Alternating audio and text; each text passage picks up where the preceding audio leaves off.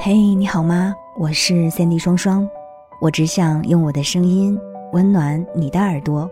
我在上海向你问好，双份的阳光治愈你，A B C 汉方纯棉卫生巾守护你，养精有方，天然健康。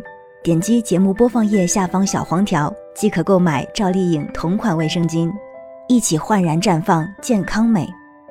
A B C 汉方纯棉和你一起感受今日份的温暖阳光。村子背后的小山坡是用来埋人的地方。这是在我很小的时候，奶奶便告诉我的。那时候她总是说：“等我以后没了，就要埋到背后的坡上去。”彼时的我尚且年幼，对死亡并没有任何概念，只知道太爷爷和太奶奶都睡在那儿。只是不知道哪一天开始，我眼睁睁地看着、听说着，童年玩伴的爷爷睡在了那里，舅爷爷睡在了那里，邻居家奶奶睡在了那里，还有我的爷爷，他也在那里睡着了。可山坡上依然被人们种了花儿，引了河水。大人们总是说，山坡上住着的都是自己的家人。上次回老家，我跟着亲人们去祭拜了爷爷。站在山坡顶上，有风吹过，极目望去，远处是成片成片的麦田和澄澈的天空。在那一刻，深知自己文笔浅薄的我，依然想留下一些文字，写一写，在这片土地上活过又离开的他们，曾经如此鲜活。却又像一阵风、一阵烟一样散开的他们，我总能在许多地方看到他们的影子。走过家乡的许多村庄，他们仿佛都长着相同的脸，像极了我曾经看过的刘文熙的那幅画。他们总是坐在那里，头上戴着深蓝色的帽子。穿着一件亘古不变的蓝色布衫，脚上踩着一双黑色的布鞋，叼着旱烟，或坐在村口的大树下乘凉，或是在地里除虫拔草。他们有着相同的节日，镇子上要开庙会了，隔壁村子要唱新戏了，都是他们快乐的事。他们也有共同的愿望。那便是家里盖了新房，他们一辈子的积蓄就全都投在了这房子上。房子越盖越高，院子越盖越大，只是住在房子里的人，却永远是越来越少。年轻人们一个接一个去了城里，身边一同长大的伙伴，也一颗颗的如流星般消逝。长眠于身后的山坡，在我心里，关于他们的记忆也早都模糊了。我心里能记得，只是关于这些老人们琐碎的片段。记得些什么呢？记得暑假离开家，随着村庄越来越远，爷爷朝我挥手的身影，会逐渐变成一个小圆点。记得爷爷骑着那辆前面带着大横杠的自行车带我去小镇上买吃的。记得舅爷在临离开这个世界前，给他的子孙每一个人都手写了一封信。记得每次回老家，碰见邻居家爷爷，他总是会笑眯眯的抽着旱烟和我聊好一会儿的天。还有他们的梦想，爷爷喜欢听戏。以前总是给我讲薛平贵和王宝钏的故事，那是他最喜欢的唱段。舅爷年轻时学医，因怕离家太远无法照顾父母，后来在小镇上当起了赤脚医生。他们的时代和现在不同，他们要抚养儿女，要孝敬老人，要养家糊口，因此。他们也从未曾想过靠近自己的梦想。他们生来的环境让他们觉得人生就是如此，像他们的祖祖辈辈一样，就是要在这个小山村里出生、成长、枯萎、老去。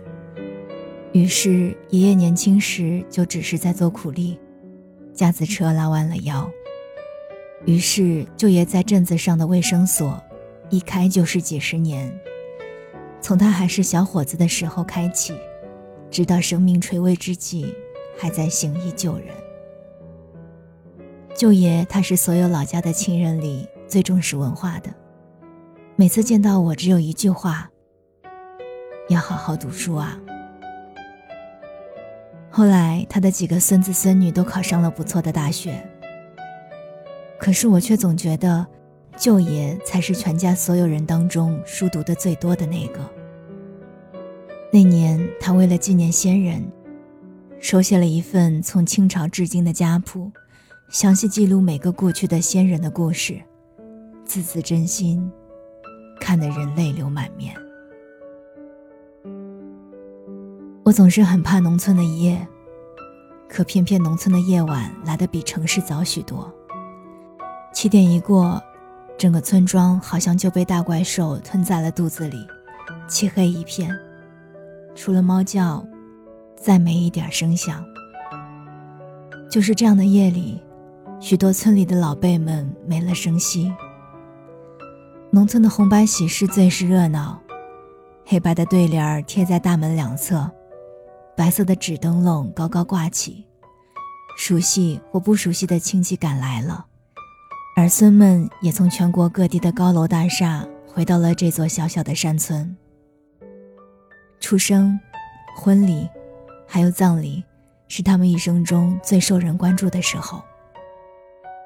他们躺在一方小小的棺材里，被年轻人们抬起，伴着儿女们的啼哭声，一路抬到背后的小山坡里，长眠于他们挚爱了一辈子的黄土里。宾客吃着喝着，儿女们泣不成声。不知一二的小孩子在宴席间哭着闹着。旧的生命逝去，新的生命又在生长着。生死因果，循环往复，不过如此。有的人的一生轰轰烈烈。看了世间繁华，受了万人拥戴。可这个世界上还有更多更多的人，他们拥有的不过是再普通不过的一生。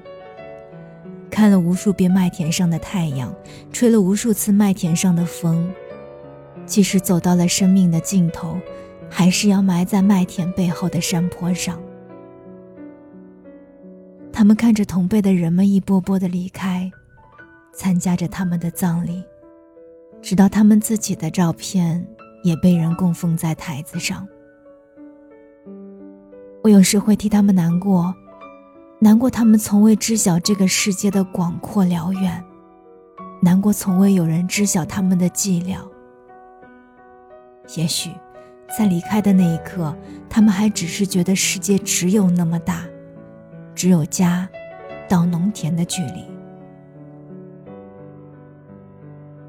但我心底是知道的，能长眠于这个生活了一辈子的小山村，能永远看着这麦田上的太阳，永远吹着这麦田上的风，对他们来说，已经是最好、最好的一生。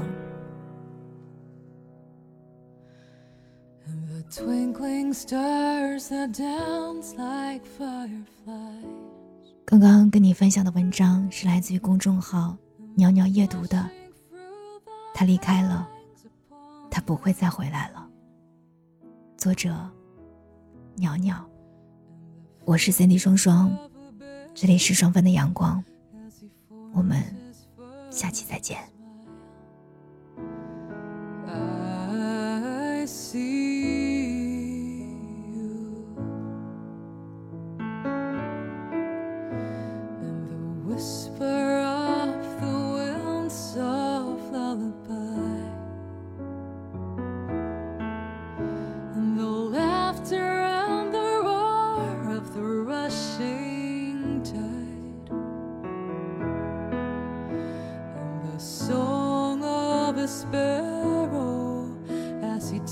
fox's first flight.